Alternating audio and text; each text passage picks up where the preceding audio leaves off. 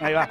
Bueno, y estamos en comunicación con Federico Puy para charlar sobre educación y este tema que continúa porque las temperaturas no eh, suben, o sea, sigue muy fresco todo eh, y esto está afectando también al tema de la educación pública, los colegios. Hola Fede, buenos días. Hola Leo, Tom, ¿cómo va? ¿Bien? ¿Y vos?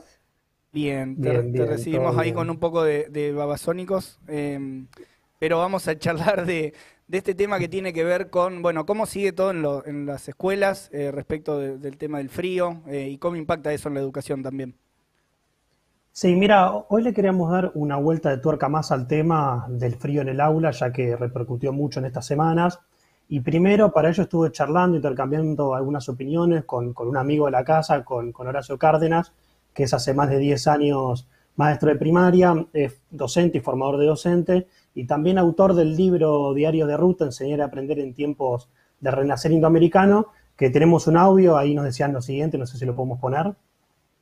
La escuela es muchas cosas, entre tantas es un lugar para escaparle a la sordidez de los márgenes, al ruido de los motores o de las balas, a las demandas del mercado, a la exigencia de rendir para el patrón, a todos los vampiros de la plusvalía. La escuela es un lugar para mirar atentamente las porciones del mundo y de la cultura y además para encontrarse serenamente con los demás.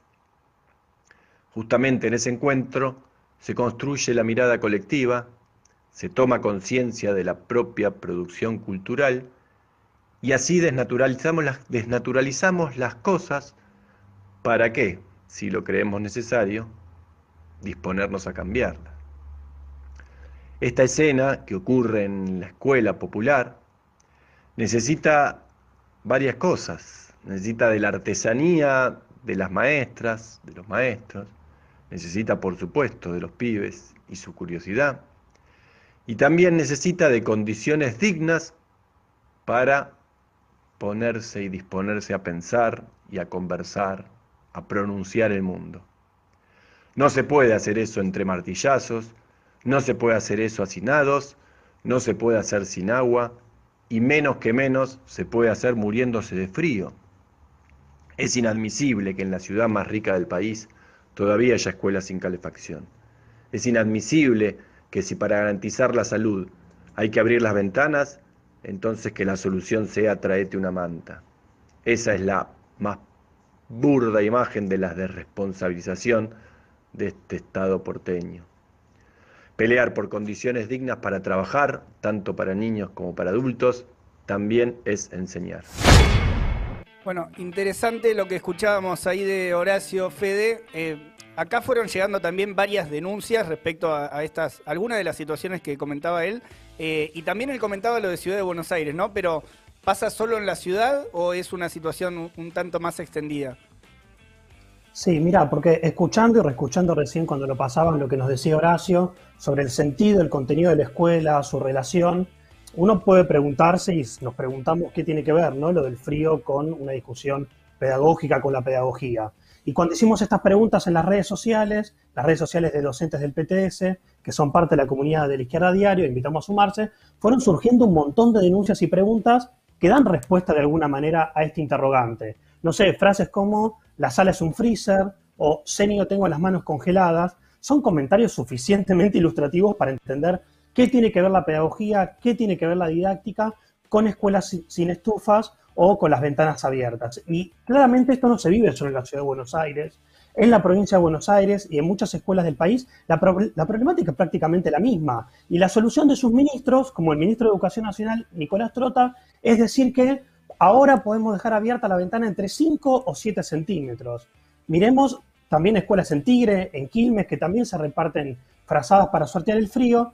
Y en este sentido, yo estuve leyendo eh, estas semanas y rescataba un texto de Paulo Freire, con quien a 100 años de su nacimiento hicimos un debate, un contrapunto en el suplemento Días de Izquierda, nota que, invito a leer, donde miren lo que decía el pedagogo brasileño. A todo esto la escuela. Es un texto escrito en 1991 compilado en un libro, La educación en la ciudad, donde Freire dice que la, única manera de decir que respetamos a los niños y niñas, maestras, escuelas, a familias, con decencia, usaba esa palabra, con decencia, es exigiendo respeto a los escritorios, a las paredes de las escuelas, a sus puertas, y que solo así podemos hablar de principios y valores.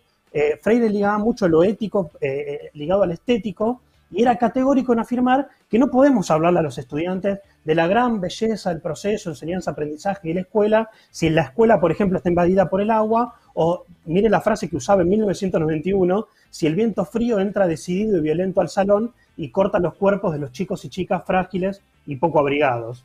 Muy vigente para el día de hoy esa frase. Pero vos, ¿cómo crees o qué están reclamando para solucionar este problema? Sí, mira, reclamos hay un montón, e incluso tomando esta misma eh, cita que traíamos de Freire a debate, eh, él, decía claro que reparar con rapidez las escuelas es un acto político que necesita ser vivido con conciencia y eficacia, y decía que para realizar esta tarea hay que escuchar a los chicos y a las chicas, a las organizaciones de la comunidad educativa, a las familias, directoras de escuela, delegados y delegadas. En primer lugar, no hay en el gobierno nacional de Alberto Fernández, ni de Larreta, ni de Kisilov, ni una escucha a la comunidad ni eficacia ni conciencia de este problema, como decía Freire. Más bien yo creo que lo que hay es una conciencia de otra clase. Por ejemplo, en la Ciudad de Buenos Aires el presupuesto educativo para este año 2021 es el más bajo en la última década y se ajustó un 70% de los fondos para infraestructura escolar. Y hace días nomás vimos, y ustedes denunciaron, que en Vaca Muerta, en Neuquén, explotó una escuela y dos trabajadores murieron. Luego siguió una explosión por falta de gas en una escuela de Godoy Cruz en Mendoza y un trabajador del establecimiento también resultó herido. Entonces, ¿por qué digo conciencia de otra clase? Es conciencia de la clase capitalista, porque en vez de arreglar las escuelas, se destina, por ejemplo, fondos a pagar a los organismos de créditos internacionales que vienen y discuten nuestra educación, como ocurrirá justo este viernes, justo el día de la independencia, que las escuelas nos piden que hagamos trabajo, que hagamos actos escolares, y pagarán 164 millones de dólares a los tenedores de bonos. Todavía queda pendiente en, negociación de deuda con el Fondo Monetario y con el Club de París. Miren todo lo que podríamos hacer con ese dinero para las escuelas. Yo creo que hoy los funcionarios políticos, que son, en términos de Freire, de la pedagogía del opresor, son el Estado, el Estado burgués, los opresores, deberían tuitear menos con frases de Freire eh, y nosotros, que estamos discutiendo y luchando por poner todo el dinero que se está entregando para el Fondo Monetario para arreglar, por ejemplo, todas las escuelas del país en esa frase que decimos de plata para las escuelas, no para la deuda. Y hoy los invitamos todos a participar porque nos estamos organizando, estamos luchando por esto. A las 17 horas en Lugano, Pola y Avenida Santa Cruz, la Asamblea Permanente de Lugano va a realizar un corte con estas y otras demandas organizada por docentes y estudiantes que invitamos a participar. Ahí va. Hoy, hoy a las 17 horas entonces, Fede.